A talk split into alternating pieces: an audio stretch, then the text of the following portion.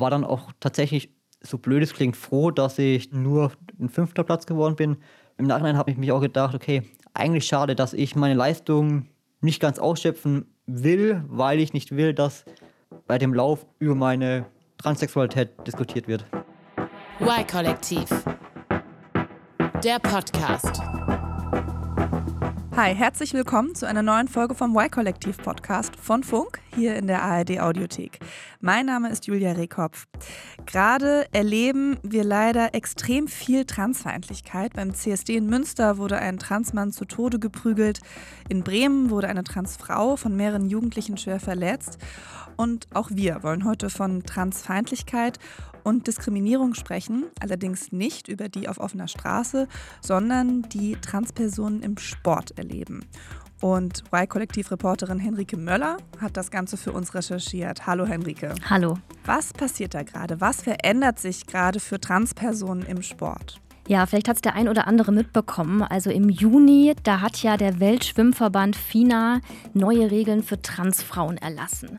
Also mitmachen darf nur noch, wer die Geschlechtsanpassung bis zum Alter von zwölf Jahren abgeschlossen hat. Das ist in Deutschland aber kaum möglich. Also für eine Hormontherapie müssen Transpersonen in der Regel mindestens 16 sein.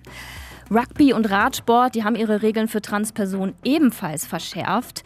Auch im Fußball und der Leichtathletik denkt man über neue Regeln nach. Und deshalb habe ich mich gefragt, was macht das mit Transpersonen? Wie erleben sie die Sportwelt? Wie offen ist man ihnen gegenüber im Breitensport, im Leistungssport, im Vereinsleben? Sind sie dort willkommen? Oder ist Sport ein Bereich, in dem Transpersonen häufig diskriminiert werden?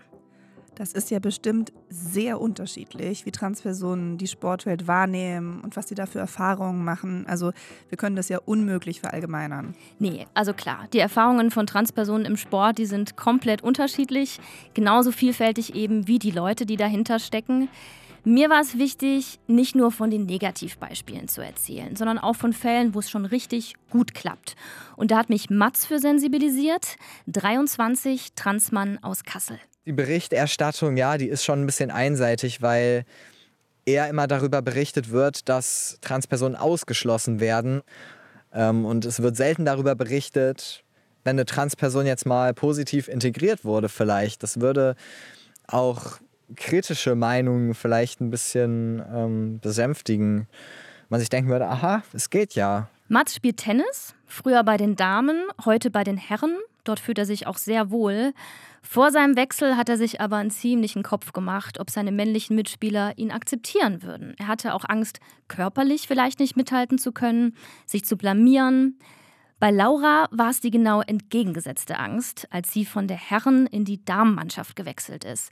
Sie ist 26, trans und spielt Fußball. Du bist ja jetzt nur so erfolgreich, weil du eben trans bist und gewissermaßen die Leistung, die die Person aufgebracht hat, beziehungsweise auch die Zeit, die die Person investiert hat, um so gut zu werden, ja, wird gewissermaßen missachtet. Bei Transfrauen heißt es immer wieder, sie hätten körperliche Vorteile und deshalb sei es nicht fair, sie in der Frauenkategorie antreten zu lassen. Was dran ist, dazu später mehr. Ja, für Laura ist diese Unterstellung oder diese Annahme auf jeden Fall so belastend, dass sie sich bewusst dagegen entschieden hat, Fußball ernsthafter zu betreiben. Also du siehst, die Sache ist wirklich tricky. Wie schafft man es, Transpersonen die Teilhabe am Sport zu ermöglichen, so wie jedem anderen Menschen auch, und gleichzeitig niemand anderen dadurch zu benachteiligen? Also man muss abwägen, was wiegt schwerer, Inklusion oder Fairness. Wobei man sich am Ende auch fragen muss, was Fairness im Sport überhaupt bedeutet. Dann wollen wir jetzt als erstes mal Laura ein bisschen besser kennenlernen. Du hast die ja in Erlangen besucht, ne? in Bayern. Mhm, genau, dort lebt sie. Wir haben uns erst bei ihr zu Hause getroffen. Hi. Ja, wir sind dann von dort, von ihrer Wohnung aus zum BSC Erlangen gelaufen, so 30 Minuten zu Fuß entfernt. Das ist ihr Verein und dort trainiert Laura zweimal die Woche. Ist auf jeden Fall ganz schön heiß, um jetzt Fußball zu spielen. Ich glaube, so an die 30 haben wir noch. 30 Grad, ja. Und was für eine Position spielst du in der Regel so? Meistens auf der 10 oder im Sturm. Äh, bedeutet, dass ich in der Offensive im Zentrum spiele und ja, gewissermaßen die Bälle verteile. Und von den Mitspielerinnen, wie nah steht ihr euch so? Sind da auch schon Freundschaften entstanden? habe eine kennengelernt, mit der bin ich ziemlich gut befreundet. Ich würde sogar fast sagen, dass sie eine meiner besten Freundinnen geworden ist. So, wir sind da. Bevor Laura in dieser Mannschaft hier gespielt hat, war sie in einer anderen Damenmannschaft. Die hat sie aber nach ein paar Monaten wieder verlassen, weil sie sich dort nicht wohl gefühlt hat. Dabei ging es eigentlich ganz gut los. Bevor sich Laura bei der ersten Damenmannschaft angemeldet hat, nimmt sie erstmal Kontakt zu ein paar Mitspielerinnen der Mannschaft auf, um vorzufühlen, ob sie dort willkommen ist. Ja, dass ich dann zumindest eine Person habe, wo ich weiß, okay, da fühle ich mich wohl, die wird mich deswegen nicht verurteilen. Beziehungsweise dann auch sagen, okay, das sind meine Ängste und vielleicht auch ein bisschen eine Einschätzung haben, wie werden die anderen reagieren. Wenn ich sie jetzt so höre und sie spricht über Ängste und Verurteilen, also das klingt schon so, als hätte es sie ganz schön Überwindung auch gekostet, sich überhaupt in der Damenmannschaft anzumelden. Ja, also Laura hatte ihr Outing als Trans mit 21. Sie hat sich aber erst etwa vier Jahre später bei der Damenmannschaft angemeldet. Vier Jahre, die Zeit hat sie gebraucht, weil sie erstmal eine gewisse Sicherheit mit sich selbst aufbauen musste, mit ihrer Identität als Frau. Frau, um diesen Schritt gehen zu können. Und selbst als sie diese Sicherheit dann hatte, hat sich Laura noch monatelang den Kopf darüber zerbrochen, ob sie es wirklich wagen soll, als Transfrau bei den Damen mitzuspielen. Zum einen so, okay, wie werde ich aufgenommen? Wird es eventuell irgendwelche Diskussionen geben bezüglich Wettbewerbsvorteilung und dass es irgendwie unfair ist? Wobei in der Mannschaft das eher nicht das Problem gewesen wäre, aber eher so, okay, werden Gegner was sagen? Oder oder ich kenne vom Herrenfußball, nach dem Training ist normal äh, danach zu duschen. Wie wird da die Situation sein und ja, wie wird es in der Umkleide sein? Und können dann die Mitspielerinnen, die Laura kontaktiert hat, ihr diese Ängste nehmen? Also wie, wie ist diese Kontaktaufnahme dann gelaufen? Also die verläuft sehr positiv und deshalb kontaktiert Laura dann als nächstes den Trainer der Damenmannschaft. Erstmal schriftlich, da fällt es ihr leichter zu sagen, dass sie trans ist. Der Trainer ruft sie dann ein paar Tage später zurück und meint dann, klar, sie kann gern mitspielen. Er hätte mit den anderen aus dem Team gesprochen, alle sind fein damit. Doch dann nimmt das Telefonat auf einmal eine komische Wendung ja, wie ich zur geschlechtsangleichen OP stehe. Ob ich es irgendwann machen wollen würde. Aber ihn das jetzt persönlich interessiert hat oder weil es eine Relevanz hatte? Nee, weil es ihn persönlich interessiert hat. Okay, es war keine Bedingung, von nee, wegen nee, du darfst nee, nur mitspielen, nee, wenn. Nee. Okay. Das ist aber, also für mich, ich persönlich ja, würde das jetzt sagen, das ist ein bisschen übergriffig. Eigentlich. Ja, zumindest nicht als erste Frage, aber waren halt schon dann ein bisschen im Gespräch und dann so, darf ich fragen? So, ja. Ja, also Laura weiß damals nicht so recht, was sie davon halten soll. Sie kann die Neugier schon verstehen. Es ist okay, wenn Leute Fragen stellen. Aber ihrem Gefühl nach hatten der Trainer und sie die Vertrauensebene einfach noch nicht für derart persönliche Fragen. Laura macht sich dann aber nicht weiter Gedanken drüber. Sie ist froh, dass das Team sie dabei haben will. Und das erste Training läuft dann auch ziemlich gut. Das zweite auch. Den Eindruck hat zumindest Laura. Beim dritten Training kommt nämlich auf einmal der Trainer auf sie zu. Es hätten sich ein paar Mitspielerinnen bei ihm beschwert. Sie würden sich nicht wohl damit fühlen, wenn Laura sich mit ihnen zusammen in der Umkleidekabine umzieht. Ob es okay wäre, wenn sie das kurz besprechen, also das Team und er. Laura soll so lange auf dem Platz nebendran ein bisschen kicken. Ohne mich aus dem Grund, weil er weiß, dass sich viele dann nicht äußern werden, wenn ich dabei bin. War für mich damals okay. Im Nachhinein hätte ich es mir jetzt anders gewünscht. Also Laura bringt aber schon sehr viel Verständnis auf. Also eben bei dem Telefonat war sie schon so, ja, okay, dann frag das halt und ja gut, für mich war das damals okay. Ja, also ich meinte auch zu Laura, warum sie so vorsichtig ist in ihrer Kritik. Also sie war wirklich sehr bedacht darauf, im Gespräch mit mir, niemanden aus dieser ersten Damenmannschaft zu verärgern. Dabei gibt es ja auch Gründe, warum sie da nicht mehr spielt. Aber sie meinte zu mir, sie hat einfach Angst vor Anfeindungen, wenn sie offen und vor allem auch konkret über Diskriminierung spricht. Also wenn ganz klar wird, um wen es sich handelt. Und deshalb nenne ich jetzt auch den Namen ihrer ersten Damenmannschaft nicht. Ihr Verständnis für die Täter sozusagen ist also auch eine Art Selbstschutz. Also es war dann ja so, dass diese Damenmannschaft ohne Laura über sie beraten hat und mhm. auch ja letztlich über ihre Zukunft im Team. Was kommt denn dabei raus? Also sie schlagen ihr vor, dass Laura immer entweder als erste oder als letzte duschen soll, damit die Mitspielerinnen, die das stört, der Situation aus dem Weg gehen können. Für Laura ist es okay. Es läuft dann auch erstmal eine Weile lang gut doch dann kommen wieder Beschwerden. Laura würde sich nicht an die Absprache halten, das meint die Kapitänin zu ihr. Laura findet aber schon. Also die Stimmung zwischen ihr und ihren Mannschaftskolleginnen, die wird immer angespannter. Und auch mit dem Trainer fühlt sie sich zunehmend unwohl. Mit fortschreitenden Trainings kamen halt auch so immer mal wieder so Kommentare. Ja, dadurch, dass Laura mal männlich war, hat sie hier und da ihre Vorteile. Der Trainer hat auch einmal in einem Interview über mich gesagt, dass er zum einen froh ist, dass ich jetzt in der Mannschaft bin. Auf der anderen Seite würde er ungern gegen mich spielen wollen. Hat mich da dann schon gestört, auch wenn ich weiß, es ist, war in dem Sinn als Kompliment gedacht. Ja, würde wahrscheinlich auch nicht jeder als Kompliment auffassen, könnte ich mir vorstellen. Was ist denn aber dran an der Behauptung des Trainers? Also das ist ja auch ein naheliegender Gedanke vielleicht. Hat Laura als Transfrau körperliche Vorteile? Also wenn sie keine Hormontherapie machen würde, dann wohl schon. Testosteron ist leistungsfördernd, das ist ein Fakt. Wenn das aber geblockt wird, wie bei einer Hormontherapie der Fall, dann gleichen sich die Testosteronlevel von Transfrauen und Nicht-Transfrauen, also Cis-Frauen, an. Ob Transfrauen dann trotzdem noch körperliche Vorteile haben, da ist die wissenschaftliche Lage nicht eindeutig. Also es gibt gefühlt zu jeder Studie auch eine Gegenstudie und oft haben diese Studien auch nur so wenig Teilnehmende, dass sie nicht wirklich repräsentativ sind. Also es gibt einfach noch keine verlässliche Studie zu dem Thema. Aber was gibt es denn für Studien, dass wir mal irgendwas haben, woran wir uns vielleicht festhalten können? Genau, ich kann ja mal auf ein, zwei eingehen. Also es gibt da eine Studie aus den USA von der Universität von Missouri, Kansas City. Und die hat herausgefunden, dass Transfrauen nach zwei Jahren Hormontherapie in etwa die gleiche Leistungsfähigkeit haben wie Cis-Frauen. Ja, der schwedische Sportwissenschaftler Tommy Lindberg wiederum, der ist bei seinen Forschungen zum Ergebnis gekommen, Transfrauen haben nach einem Jahr Hormontherapie dieselbe Kraft wie vorher. Keine Veränderung, kein Leistungsabfall. Und dann gibt es noch die Position von der Britin Joanna Harper. Die ist eine der führenden WissenschaftlerInnen auf dem Gebiet und selbst trans. Und die sieht das ein bisschen differenzierter. Also sie sagt, Transfrauen haben trotz Hormontherapie körperliche Vorteile, ja. Sie haben aber auch Nachteile. Und das ist was, was die anderen Studien nicht berücksichtigen. Wer eine männliche Pubertät durchlaufen hat, der ist größer, breiter, hat einfach einen anderen Körper und Knochenbau. Durch die Hormontherapie verlieren Transfrauen aber an Muskelmasse und der Hämoglobinspiegel sinkt.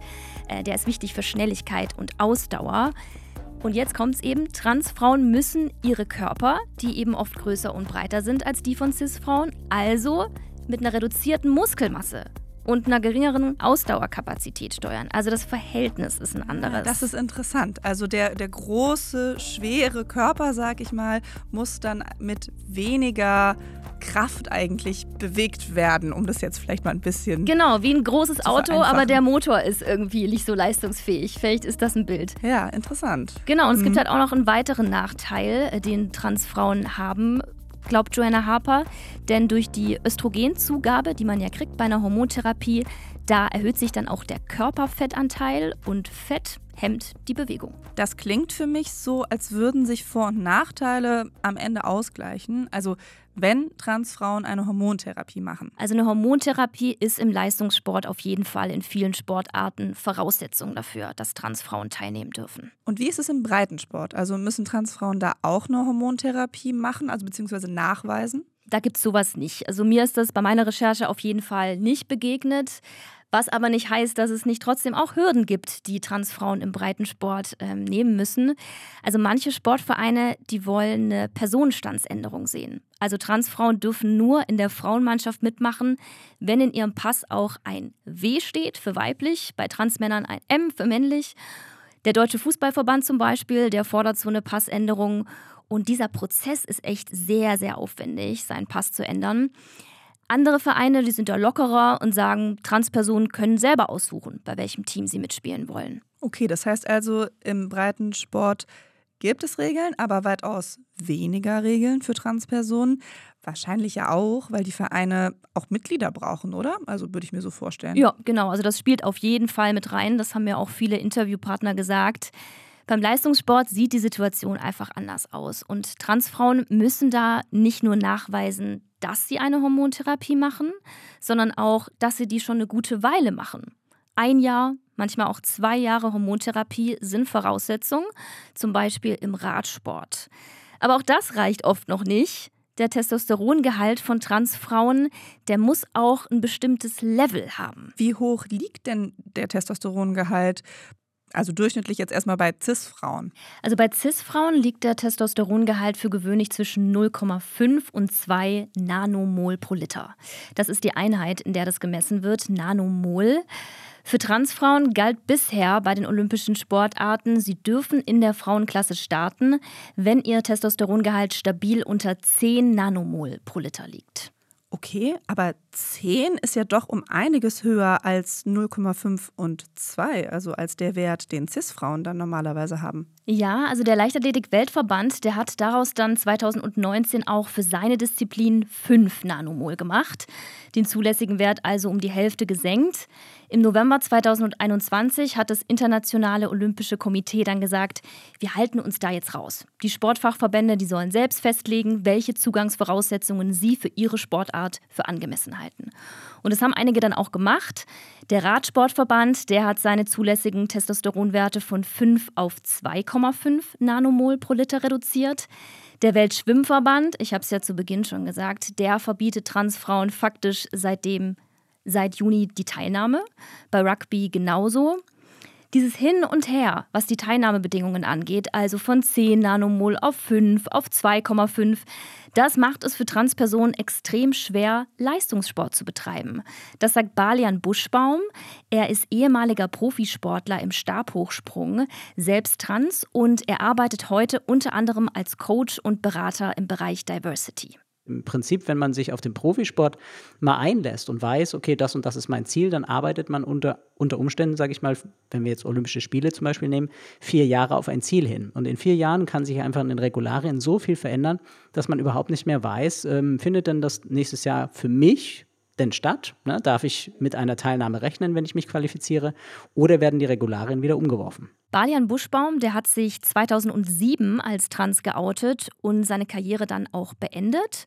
Damals war er 27. Und war das bei Balian Buschbaum so, dass er bewusst bis zum Ende seiner sportlichen Karriere gewartet hat und sich dann erst geoutet hat? Ja, das habe ich ihn auch gefragt. Also für mich war es ganz klar, dass ich meinen, meine ähm, Karriere erstmal beenden muss, ne? weil in dem Moment, wo ich Testosteron zufüge, würde es im Spitzensport Doping bedeuten. Ne? Also wenn ich, wenn ich, ich sage jetzt mal, anschlusslos gleich weitergemacht hätte.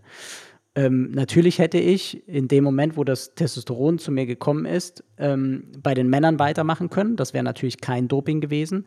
Aber der Körper braucht eine Anpassungsphase. Das heißt, nur, nur weil ich, äh, ich sage jetzt mal, eine Testosteronspritze bekommen habe, war ich noch lange nicht so leistungsfähig wie, äh, ich sage jetzt mal, Cis-Männer. Ne? Also das ist schon eine Anpassungsphase, wo man einfach auch Zeit dafür braucht. Und nicht umsonst gab es einfach auch diese Studien, die gesagt haben, so nach zwei Jahren ähm, hat man die größte Anpassung einfach durchlaufen.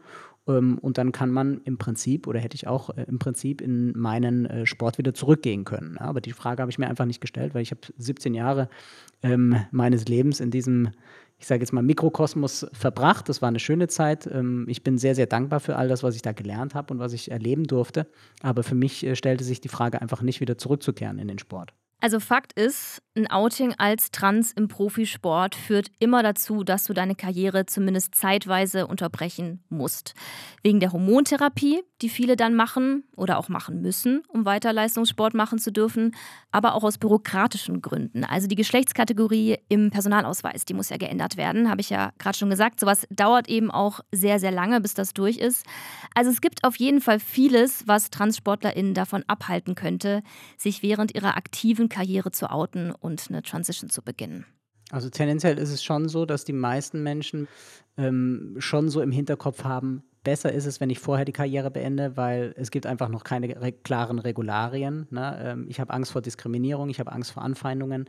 Ähm, ich möchte mich dem Ganzen einfach auch nicht aussetzen und das verstehe ich auch. Ne? Weil in dem Moment, wo man diesen Weg geht, äh, muss man ganz klar und krass bei sich sein. Und ich glaube, dass sich viele einfach, gerade jetzt im Transbereich, da auch nicht dem aussetzen, weil sie gesehen haben, was alles passiert in der Öffentlichkeit. Ne? Wie, wie ein Mensch in der Öffentlichkeit zerrissen wird. Und das hält man, ich sag mal, wenn man eh schon so einen schweren Weg hinter sich hat oder vielleicht auch sogar noch vor sich hat, das ist nicht leicht, sowas auszuhalten.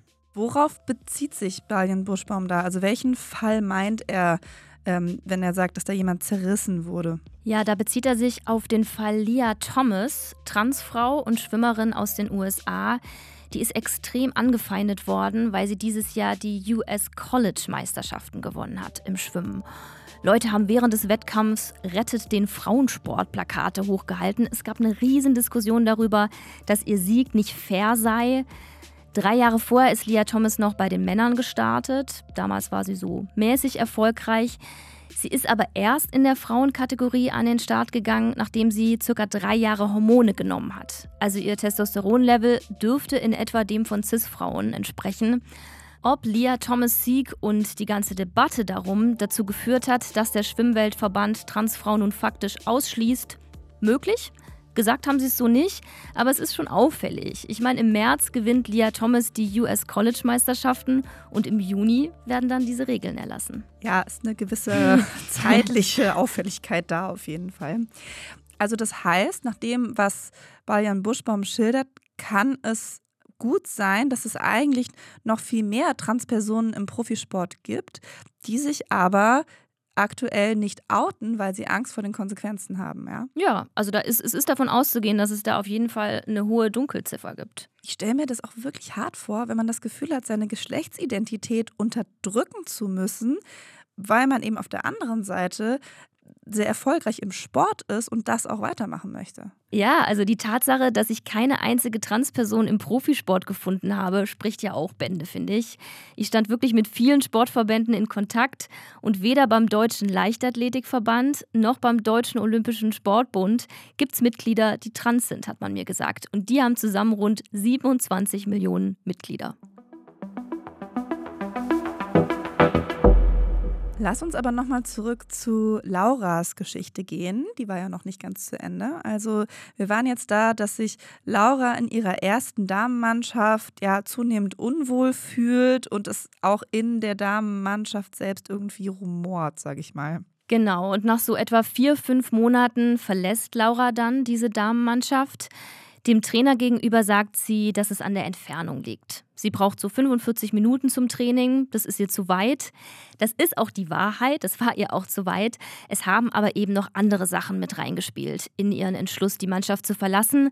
Das sagt sie dem Trainer aber nicht. Und wie hat dann der Trainer auf ihren Ausstieg reagiert? Ja, nicht so positiv, aber darüber wollte Laura nicht weiter sprechen. Ich habe es ja vorhin schon gesagt, sie will von ihrer ersten Damenmannschaft einfach niemanden verärgern. Sie hat sich dann auf jeden Fall eine neue Damenmannschaft gesucht in ihrer Nähe. Wieder geht sie so vor, dass sie erstmal die einzelnen Spielerinnen anschreibt, dann den Trainer und vorfühlt, ob sie dort als Transfrau willkommen ist. Der Trainer Klaus Seitz, der meldet sich dann auch schnell zurück und meint, kein Ding, komm rum. In so einer Beziehung bin ich weltoffen. Ne? also ich habe kein Problem, ob jemand schwul, lesbisch oder äh, Gender oder irgendwie was, keine Ahnung. Also es soll jeder sein Leben leben, wie er das gerne möchte. Und also was ich halt zu ihr gesagt habe, wie sie sich vorgestellt hat oder wo sie mich angerufen hat, wenn irgendjemand von der Mannschaft ein Problem damit hätte, dann wird es wahrscheinlich nichts, weil ich möchte die bestehende Mannschaft nicht auseinanderreißen.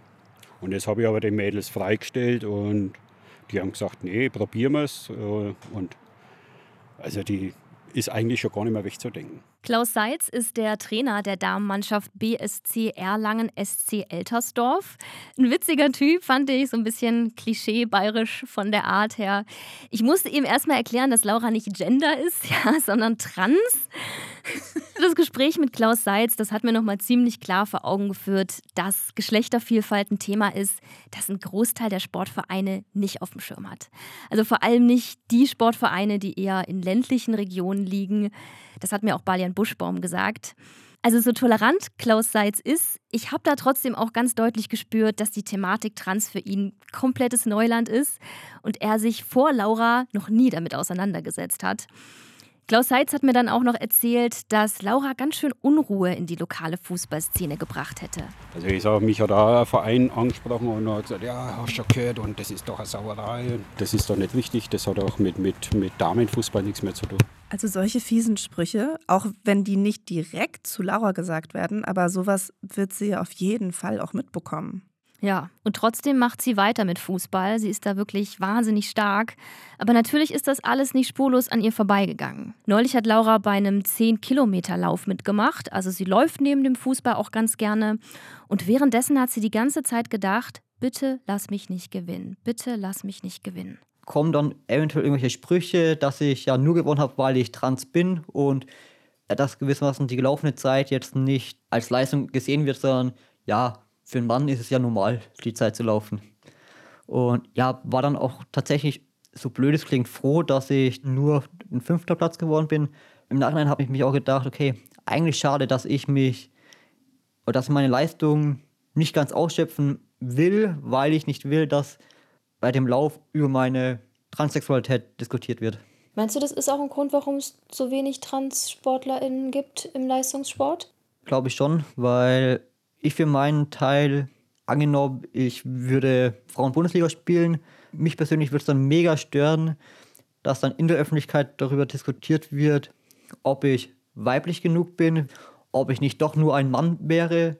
Ich denke da, dass viele Transportlerinnen, die vielleicht das Potenzial hätten, in hochklassigen äh, Leistungsniveau zu spielen, trotzdem sagen, nee, will ich gar nicht. Weil ich will nicht so in der Öffentlichkeit stehen und ja, Transpersonen wollen eigentlich ja nichts Besonderes sein, sondern ja gewissermaßen auch ihr Hobby machen und als das anerkannt werden, was sie sind, nämlich Transfrauen. Ist es denn so, dass man im Einzelsport nochmal anders umgeht mit dem Thema Trans als im Mannschaftssport? Ja, also ich hatte schon den Eindruck, ähm, im Mannschaftssport, da sind die Regeln für Transfrauen hm, in der Regel ein bisschen laxer. Also beim Deutschen Fußballbund gibt es zum Beispiel keine Testosteron-Grenzwerte für Transfrauen. Da reicht einfach eine Personenstandsänderung, um im Damenteam mitzuspielen. Was ja kompliziert genug ist. ja, das ist wahr. Sie haben das dann so begründet, der Deutsche Fußballbund, dass die Wettbewerbsintegrität dadurch nicht gefährdet sei. Also der Gedanke ist wahrscheinlich, als Einzelperson kann man in einem Teamsport eh nicht den gigantischen Unterschied machen. Daher muss es da keine so strengen Regeln geben. Hinter mir wärmen sich jetzt gerade die Mädels auf, die Fußballspielerinnen, und springen durch eine Leiter, die am Boden liegt, und trippeln da so durch. Merkst du Unterschiede in Sachen Lauras Leistung versus ja. die ihrer Mitspielerin? Ja. ja. Also die, dieses ja, ich sage jetzt einmal, die männlichen Gene, die, diese, diesen Bewegungsablauf, der ist ganz anders. Also er ist wirklich dynamischer, sage ich jetzt einmal. Und dies, diese Spritzigkeit, die Schnelligkeit, die ist einfach gegeben. Laura sieht das anders. Also sie glaubt nicht, dass sie anders spielt, weil sie eine männliche Pubertät durchlaufen hat, sondern weil sie jahrelang bei den Männern trainiert hat. Und da einfach gelernt habe, wie muss ich meinen Körper einsetzen, um mich durchzusetzen ja, ich gehe anders in die Zweikämpfe, aber nicht aufgrund meiner Genetik, sondern einfach aufgrund meines vergangenen Trainings. Damen- und Herrenmannschaften, die werden anders trainiert. Und in der Folge spielen Damen und Herren auch anders. Und das ist nicht nur im Fußball so, auch im Tennis. Wir kommen jetzt zu Mats, den haben wir ja am Anfang schon kurz kennengelernt. Ich habe halt früher viel darauf gesetzt, ähm, lange hohe Bälle zu spielen und meinem Gegner so lange, lange hohe Bälle zuzuspielen, bis der einen Fehler macht. Also meiner Gegnerin in dem Sinne. Und das hat bei den Damen super gut geklappt. Und wenn ich das jetzt aber bei den Herren machen würde, würde ich so einen langen hohen Ball direkt um die Ohren gepfeffert kriegen. Und deswegen musste ich lernen, selber ein bisschen kraftvoller zu spielen und ein bisschen mehr durch Druck Punkte zu machen und eben nicht durch Geduld. Also das ist tatsächlich so eine Veränderung gewesen. Also andere Spieltechniken, seit du in der Männermannschaft bist und dir von denen auch ein bisschen was abguckst, wie die so spielen. Ja. Aber ist es dann auch was, was man einfach lernt? Also was man vielleicht, was in der Damenmannschaft vielleicht weniger gefördert wird, so dieses Offensive, und man in der Herrenmannschaft eher, eher mit, mitgegeben bekommt? So. Also zumindest ja, konnte ich das bei mir so beobachten. Also das heißt, Mats glaubt, genauso wie Laura, dass seine sportliche Leistung viel damit zu tun hat, wie er sportlich ich sage jetzt mal, sozialisiert wurde mhm. und eigentlich weniger mit seinen Genen. Also zumindest ist es ein Faktor, den man nicht vergessen darf, der aber meiner Meinung nach viel zu wenig berücksichtigt wird in der ganzen Debatte um Fairness und körperliche Vorteile. Geschlecht ist einfach auch ein soziales Konstrukt und es zeigt sich im Sport unter anderem darin, dass Frauen oft eher defensive Spielweisen beigebracht bekommen und Männer offensive. Mats spielt aber natürlich heute auch deshalb anders Tennis, weil er seit etwa drei Jahren Testosteron nimmt. Und Testosteron ist leistungsfördernd, ich habe es ja schon gesagt.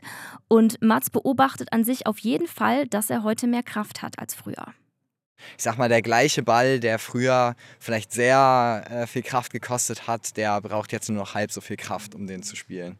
Vor allem Armkraft dann, oder sind es auch andere Körperteile involviert, Beine oder? Ähm, also eigentlich spielt man Tennis schon aus dem ganzen Körper. Also äh, man braucht sehr, sehr viele Muskeln, vor allem auch in der Rückenmuskulatur und so, um das zu halten. Also merke ich so gerade, dass meine Schultern ja auch breiter geworden sind und so. Und ja, deshalb, dass ich einfach mehr Power habe. Ja, heute weiß Mats, dass er als Transmann mit den anderen im Team gut mithalten kann. Als er Anfang des Jahres in die Herrenmannschaft einsteigt, weiß er das aber natürlich noch nicht. Mats hat Angst, körperlich nicht mithalten zu können. Er hat Angst, sich zu blamieren.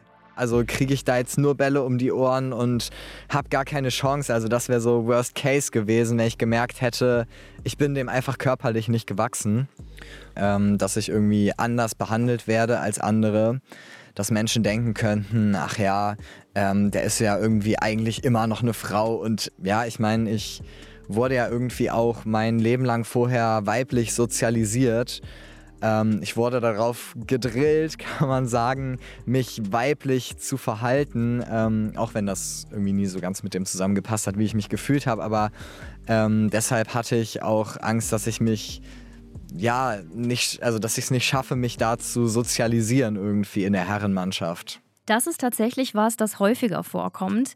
Transmänner tun sich oft schwer damit, sich in der Herrenmannschaft zurechtzufinden, weil sie mit der Männlichkeit, die dort gelebt wird, nicht so gut klarkommen.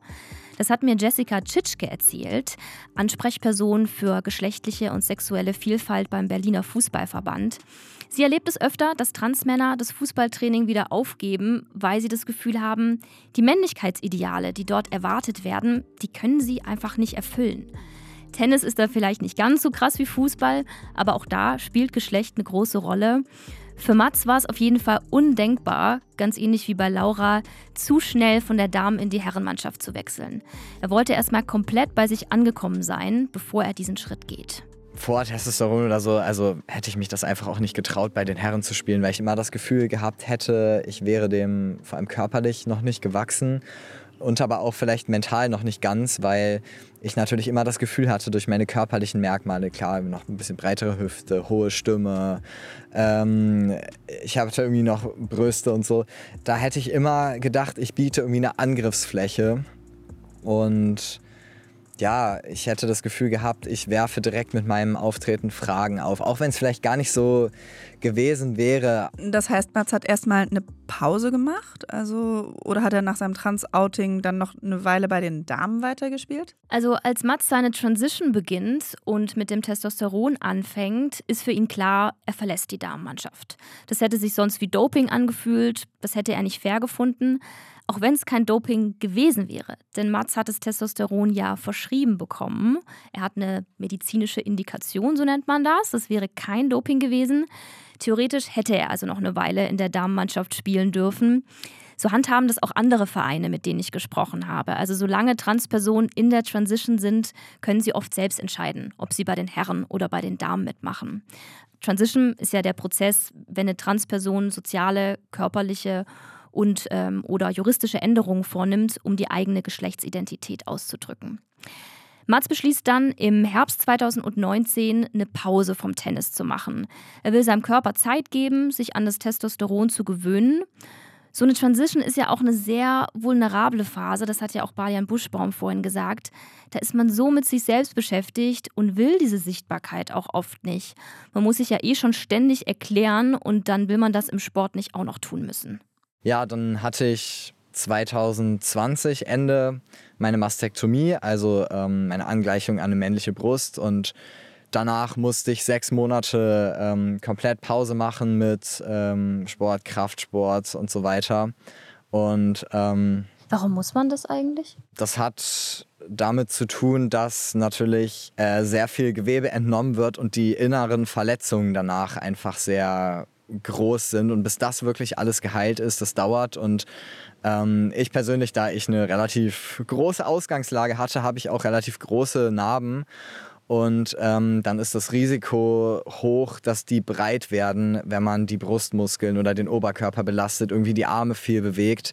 Und, äh, Das zieht ja, dann das Narbengewebe genau, so das auseinander, ne? Mhm. zieht dann das auseinander und äh, ja, deswegen dachte ich, ich will schöne Narben haben. Ich will, dass es erstmal alles richtig verheilt Mhm. Und ähm, dann erst wieder anfangen zu trainieren. Aber das alles, was Mats erzählt, das bekräftigt ja nochmal die These, die Balian Buschbaum vorhin auch aufgestellt hat. Also als wenn man jetzt wirklich ein Profisportler oder Sportlerin ist, muss man sich im Grunde entscheiden. Also die Profikarriere oder die Transition. Also so einfach weitermachen geht dann eigentlich nicht. Nee, weil so OPs muss der Körper ja auch erstmal verdauen. Und selbst dann kann man nicht einfach so weitermachen wie vorher. Die Erfahrung macht zumindest Mats. Im Sommer 2021 darf er endlich wieder trainieren. Er freut sich riesig. Doch das Training läuft nicht so, wie er sich das vorgestellt hat. Wenn man plötzlich keine Brüste mehr vorne dran hat, dann äh, verändert sich auch die komplette Balance des ganzen Körpers eigentlich.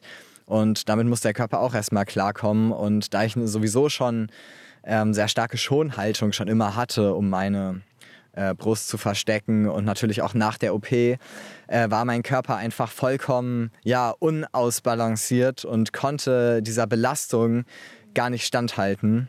Und ja, deshalb, genau, habe ich dann Schmerzen im Arm gehabt, dachte, ach, das geht bestimmt in ein paar Wochen wieder weg. Aber das hat sich dann wirklich so lange gezogen, dass ich teilweise nicht mal ein Wasserglas hochheben konnte. Wie geht's denn Mats heute in der Herrenmannschaft? Also körperlich ist es inzwischen kein Problem mehr, hast du gesagt. Aber wie ist das denn da zwischenmenschlich? Also hat er irgendeine Form von Diskriminierung erlebt? Also der Verein, in dem Mats spielt, das ist ein ziemlich familiärer Verein, bodenständig, kein so ein Schickimicki-Ding oder so.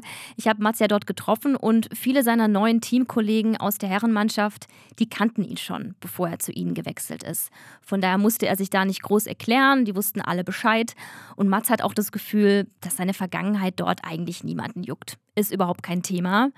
Bei Spielen gegen gegnerische Teams hat er bisher auch noch nichts Unangenehmes erlebt. Einen diskriminierenden Vorfall gab es aber, allerdings nicht in seinem Team, sondern auf einem Trainerlehrgang, den Mats gemacht hat.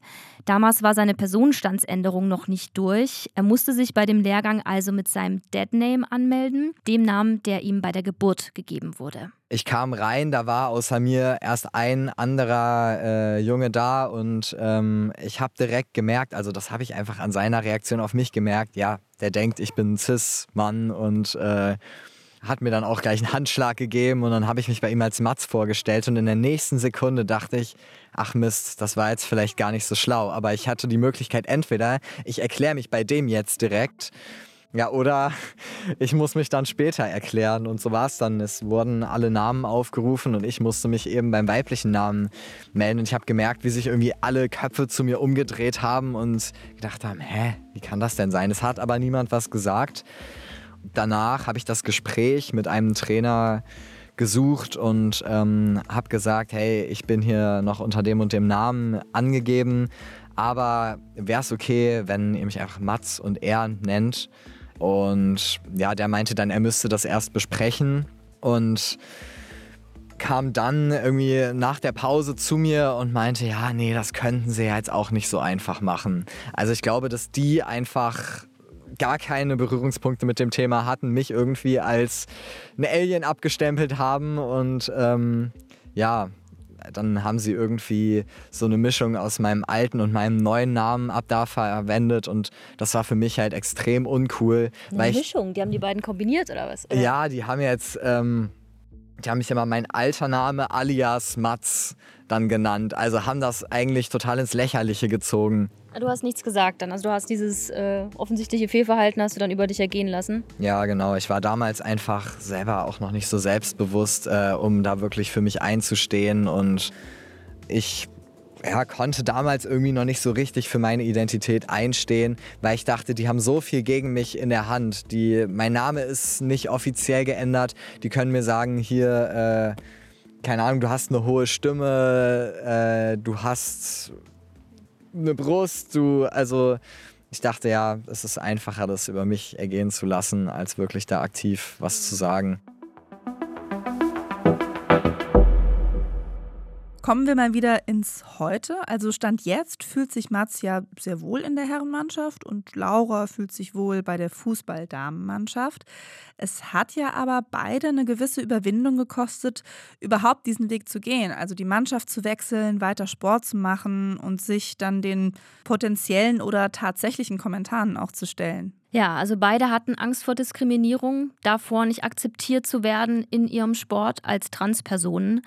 Bei Mats haben sich die Bedenken komplett aufgelöst. Er kann körperlich mithalten mit seinen Teamkollegen und hat auch nicht das Gefühl, als Transmann zwischen den Cis-Männern irgendwie sonderlich hervorzustechen. Und wie sieht es bei Laura aus? Ja, das ist ein bisschen schwieriger. Also so sehr ihr Verein und ihre Mannschaft zu ihr stehen, Sprüche wie du bist ja nur so gut wegen deiner männlichen Vergangenheit, die wird sie sich wahrscheinlich noch länger anhören dürfen.